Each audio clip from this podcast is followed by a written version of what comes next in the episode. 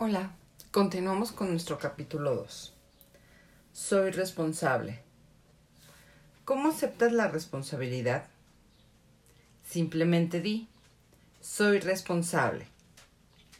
Cuando estés enojado o descontento por cualquier motivo, repite una y otra vez, soy responsable, hasta que la sensación negativa desaparezca. Este es un descubrimiento sorprendente que transforma totalmente la vida de cada persona que lo practica. Tu mente puede contener solo un pensamiento a la vez, ya sea positivo o negativo.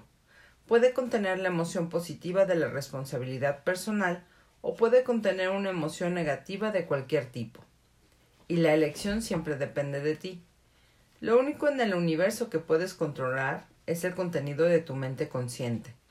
Si eliges mantener el pensamiento soy responsable, en lugar del pensamiento negativo que te hace infeliz, te vuelves positivo, optimista y calmado, a veces tan solo en unos segundos. No expreses sentimientos negativos. Como mencioné antes, la infelicidad proviene de la expresión de emociones negativas, ya sea de forma interna, externamente o en ambas situaciones. Si no expresas tus emociones negativas, desaparecen de manera rápida.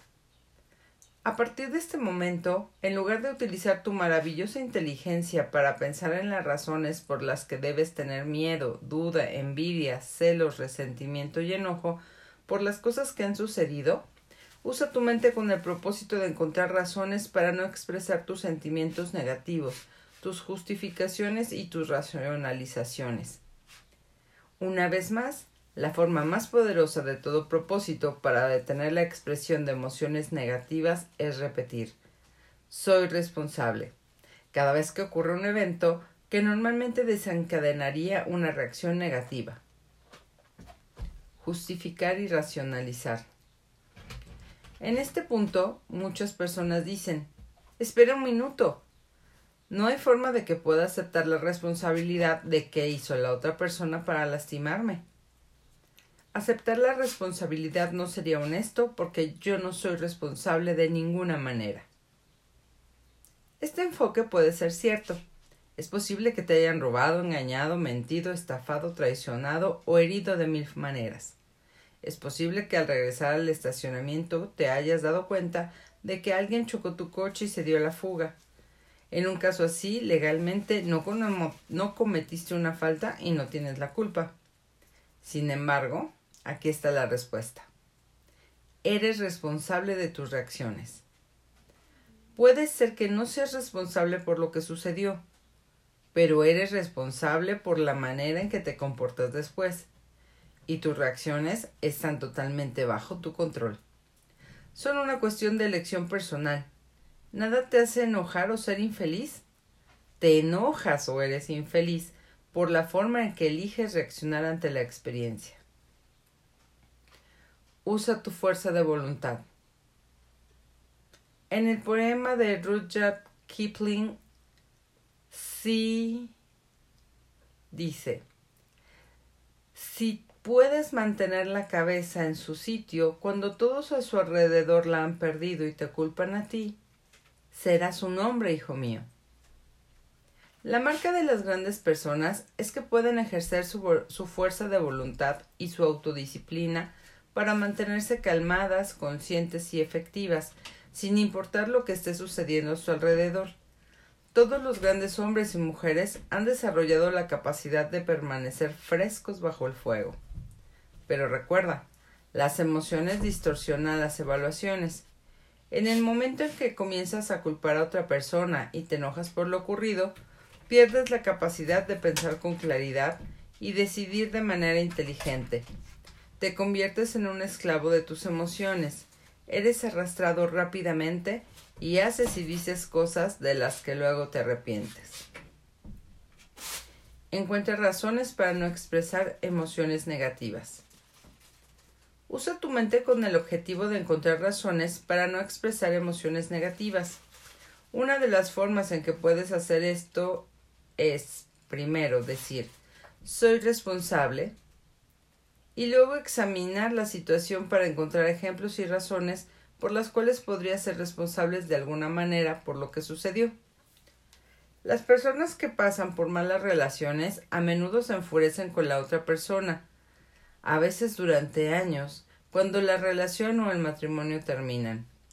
Pero cuando dices soy responsable y buscas las razones por las que esto puede ser así, encontrarás que tomaste muchas de las decisiones que te llevaron a una mala relación en primer lugar. Es posible que no seas totalmente responsable de las reacciones de la otra persona, pero eres completamente responsable de todo lo que hiciste o dijiste desde el comienzo de la relación hasta el final y hasta el día de hoy. Muchas personas se molestan por un trabajo o negocio que sale mal, pero tú eres responsable. Nadie te obligó a entrar en la situación a punta de pistola. Según tu conocimiento e información, o tu falta de conocimiento, te metiste en la situación en primer lugar.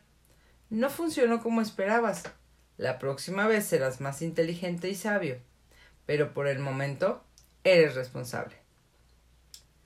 La ley de la emoción. La ley de la emoción dice que todo lo que haces está determinado por una emoción de algún tipo, ya sea positiva o negativa. Las emociones que piensas y de las que hablas pronto crecerán y consumirán toda tu vida, para bien o para mal. Imagina que tienes dos fuegos ardiendo, uno es el fuego del deseo y el otro es el fuego de las emociones negativas, basado en tu interpretación de los eventos pasados. Tienes una carga de leña emocional.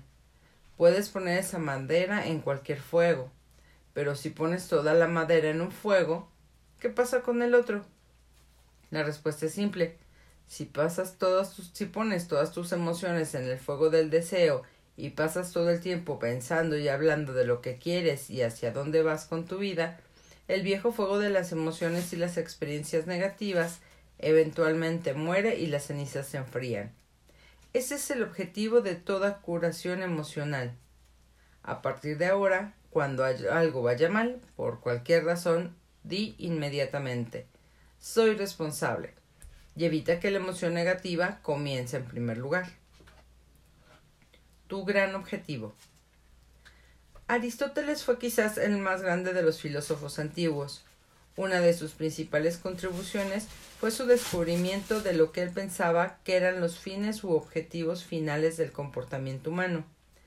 Dijo que detrás de todo lo que hacemos hay otra motivación, hasta que volvamos a la motivación central de todo el comportamiento humano, que es ser feliz.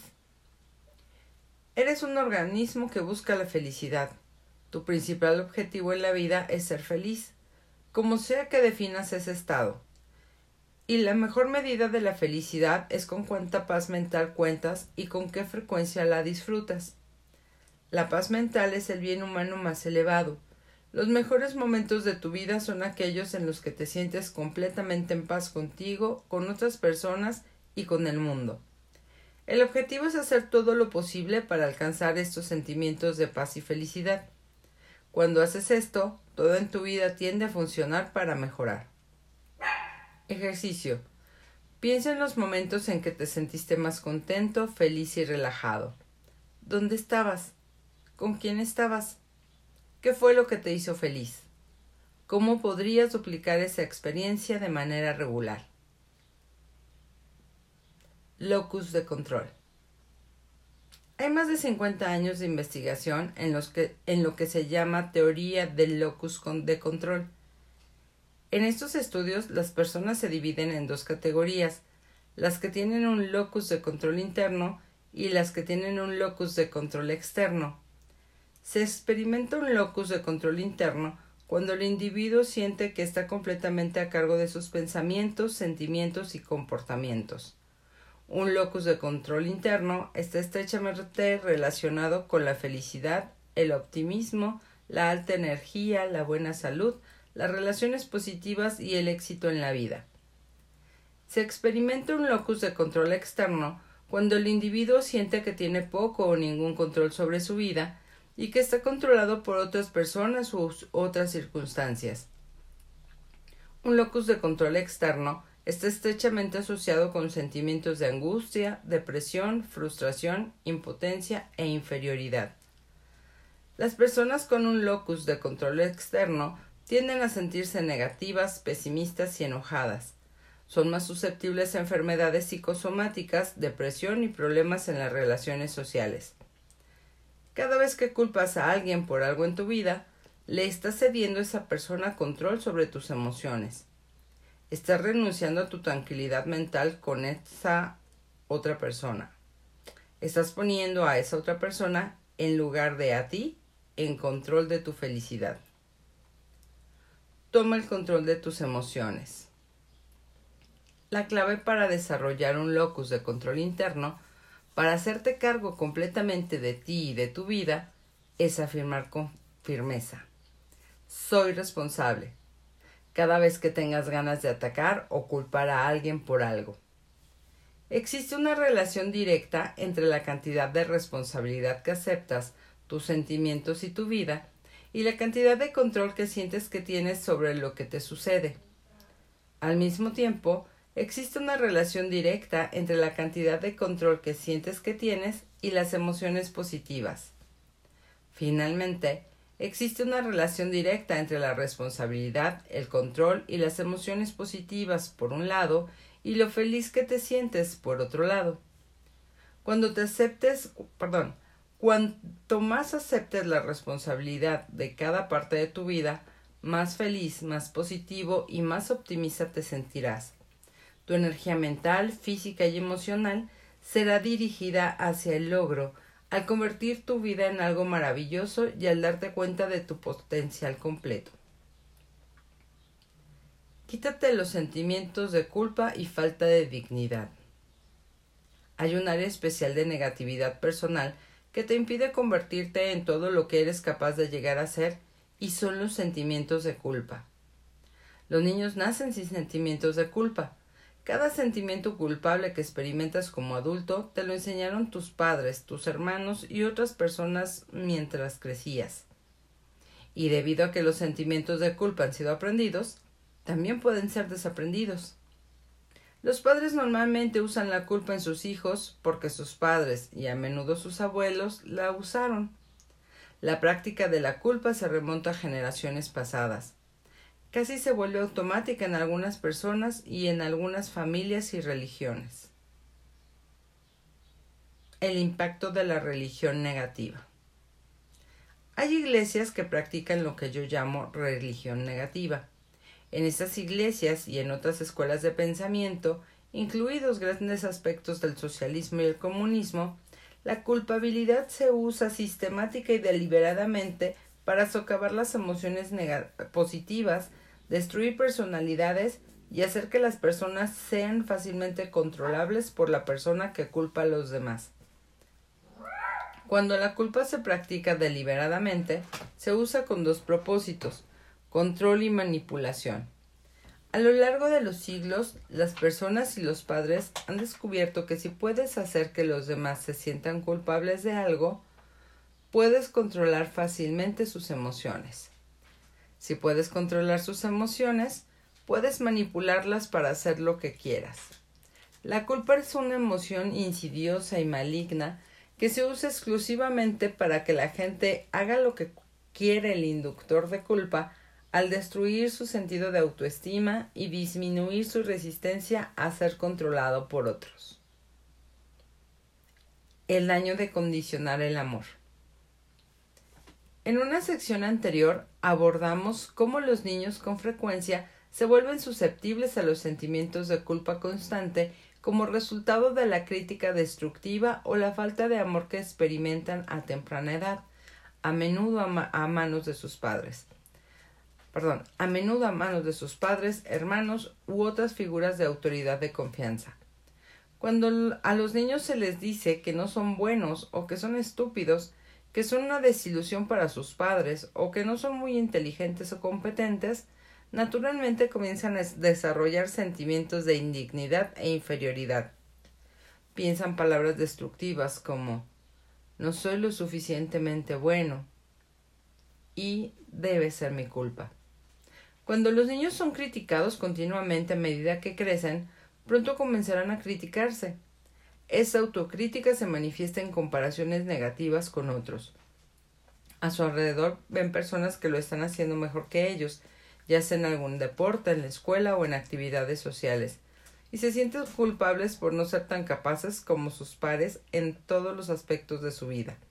Debido a que tienen sentimientos de inferioridad, concluyen de, de forma natural que si alguien lo está haciendo mejor que ellos en un área específica, esa persona, por lo tanto, debe ser mejor que ellos. De valer menos a no valer nada.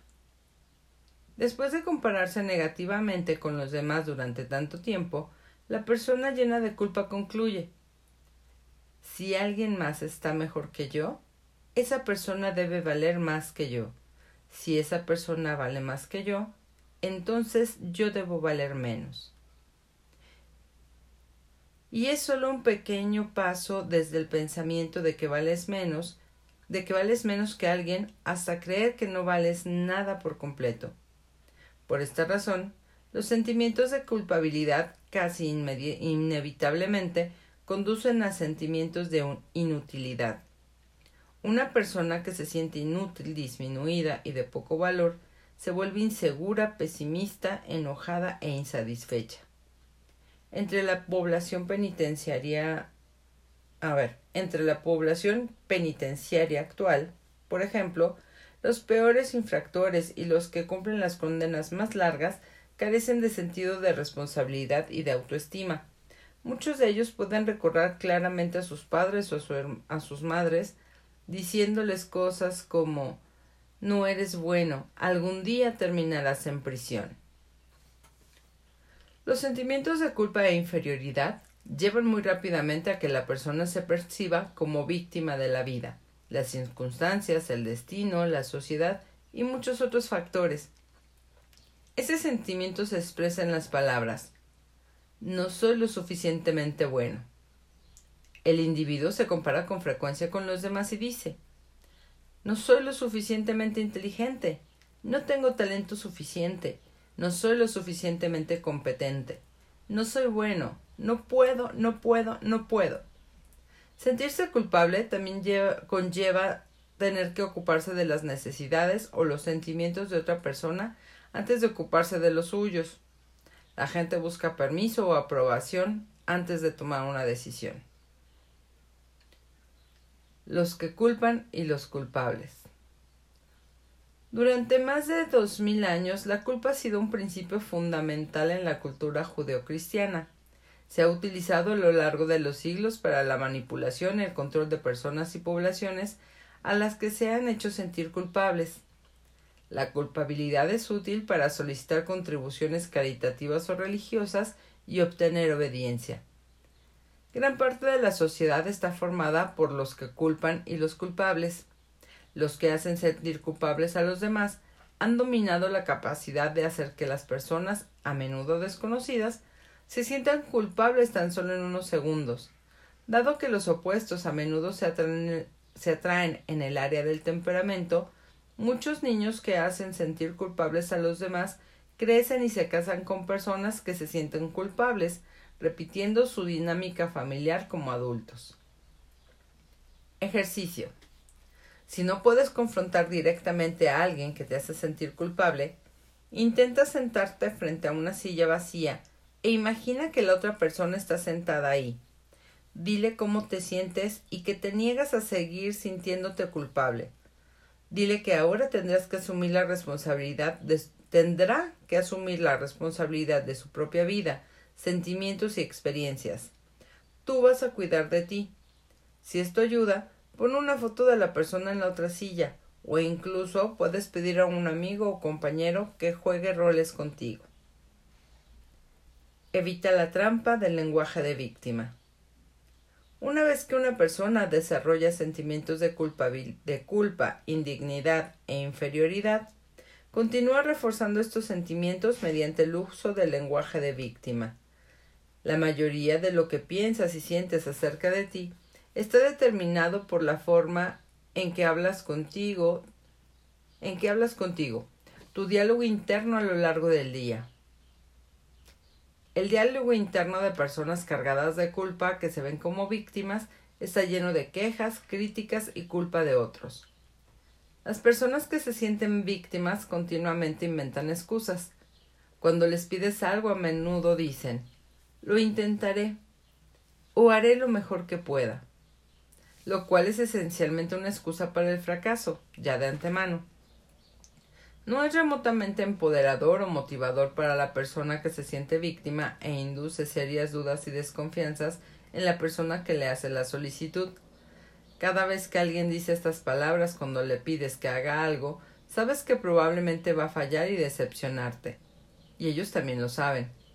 Continuamente ofrecen justificaciones y, explicaciones para no intentar, no lograr los objetivos, no ser puntuales, no cumplir con sus responsabilidades y no hacer el trabajo para el que fueron contratados. Siempre tienen una razón o una excusa, porque siempre se ven como víctimas. Nunca es nada es nunca su culpa. Eso también significa que no tienen la propiedad de su capacidad para tener éxito y no tienen control sobre el resultado de cualquier cosa que intenten. Al asumir que fallarán, incluso antes de que lo intenten, están creando una profecía autocumplida que hace casi imposible que logren lo que quieren o lo que necesitan hacer. Los triunfadores hacen lo contrario. Creen que obtendrán resultados exitosos y luego los persiguen. No puedes tener éxito si ni siquiera lo intentas. Criticar y quejarse generalmente son formas de lenguaje de víctima también. Cuando criticas y te quejas, te posicionas como una víctima de aquellos a quienes criticas y de los que te quejas en primer lugar. Como resultado, esto te hace sentir inferior e inseguro. Elimina los sentimientos de culpa. Hay cuatro pasos que puedes, que puedes seguir para desaprender los sentimientos de culpa que te puedan haber programado desde una edad temprana. 1. Desde este momento, nunca te critiques por nada. Practica la autocompasión Nunca digas nada sobre ti que sinceramente no quieras que sea cierto. Recuerda, las palabras más poderosas en tu vocabulario son aquellas que te dices y crees. Asegúrate de que sean positivas y optimistas. Las mejores palabras que puedes decirte una y otra vez son Me gusto. Puedo hacerlo. Soy responsable. Es imposible repetir estas afirmaciones y sentirse negativo o culpable al mismo tiempo. 2. No critiques a alguien por cualquier cosa que haga o diga. Elimina la crítica destructiva de tu vocabulario por completo. Sé el tipo de persona de quien nunca se escucha una palabra desalentadora. Haz que este sea un hábito. Ok, va de nuevo. Haz que sea un hábito ser curioso. Busca continuamente cosas positivas en otras personas y comenta sobre eso. Cada vez que dices algo bueno a otra persona, por cualquier motivo, aumenta su autoestima y tu propia autoestima aumenta en igual medida. 3. No uses la culpa en otras personas, sea la razón que sea. Elimina el uso de palabras y frases cargadas de culpa de tu vocabulario y de tus interacciones con tu familia y tus amigos. Nunca intentes hacer que una persona se sienta culpable por algo que haya hecho. Los mejores regalos que le puedes dar a otra persona son amor y la aceptación incondicional. Esto significa que nunca la criticas por nada de lo que hace. Elogia, aprueba o al menos permanece en silencio. 4. No seas manipulado por la culpa que proviene de otra persona. De hoy en adelante, Rechaza cualquier intento de hacer que te sientas culpable por cualquier motivo. Si tu madre, tu padre o tu pareja intentan hacerte sentir culpable, simplemente di No estás tratando de hacerme sentir culpable, ¿verdad? Y permanece en silencio. Muy pocas personas admitirán abiertamente que están tratando de manipular a otra persona mediante el uso de la culpa. Dirán algo así como Por supuesto que no. Si preguntas, ¿estás tratando de hacerme sentir culpable? Y la otra persona responde sí, simplemente di, bueno, no va a funcionar. Es, absolutamente increíble lo que sucede cuando le dices a la gente que está acostumbrada a manipularte usando la culpa que ya no va a funcionar. Pueden estar enojados y confundidos al principio, pero a medida que se den cuenta de que hacerte sentir culpable no tiene ningún efecto en tu comportamiento, comenzarán a cambiar y a comunicarse contigo de una manera más positiva. Pruébalo y observa. Tu gran objetivo en la vida debe ser la eliminación de las emociones negativas, de todo tipo. En ausencia de emociones negativas, solo emociones positivas llenarán tu mente. Los dos constructores de emociones positivas más poderosos son las frases me gusto y soy responsable. Diles repetidas veces. Cuanto más te gustas, más responsabilidad aceptas. Mientras más responsabilidad aceptas, más te gustarás. Cada uno alimenta y refuerza al otro. Descubre tu significado y tu propósito. Víctor Frank, el fundador de la logoterapia y autor del libro El nombre en busca de sentido, dijo que la necesidad de significado y propósito es la más profunda de nuestras motivaciones. El verdadero significado y propósito solo aparecen cuando estás ocupado haciendo algo que hace una diferencia en la vida de otras personas. Existe una relación directa entre tu nivel de autoestima, cuánto te gustas a ti mismo, y cuánto sientes que estás contribuyendo a tu mundo. Las personas que sienten que están haciendo una diferencia, que están invirtiendo más de lo que están sacando, se sienten felices, fuertes y tienen mucho control sobre su vida. El único antídoto real contra las emociones negativas, la preocupación, el miedo y la culpa consiste en estar ocupado haciendo algo que te gusta y que beneficia a los demás de alguna manera porque ya no tienes tiempo para pensar en cosas que podrían haberte hecho infeliz en el pasado. El presentador, motivacional de radio y autor de Stranger's Secrets, Herr Nottingale, dijo una vez La felicidad es la realización progresiva de un ideal valioso. La verdadera felicidad, las emociones positivas y los sentimientos de optimismo y euforia surgen cuando sientes que te estás moviendo paso a paso en la dirección de hacer, ser y lograr algo importante en tu vida. Cuando eliminas las emociones negativas, todo lo que queda son las emociones positivas. Afortunadamente, puedes desaprender las emociones negativas con la práctica. Entonces, Solo las emociones positivas crecerán y eventualmente guiarán y dirigirán todo lo que haces. Hemos terminado con este capítulo. Bye.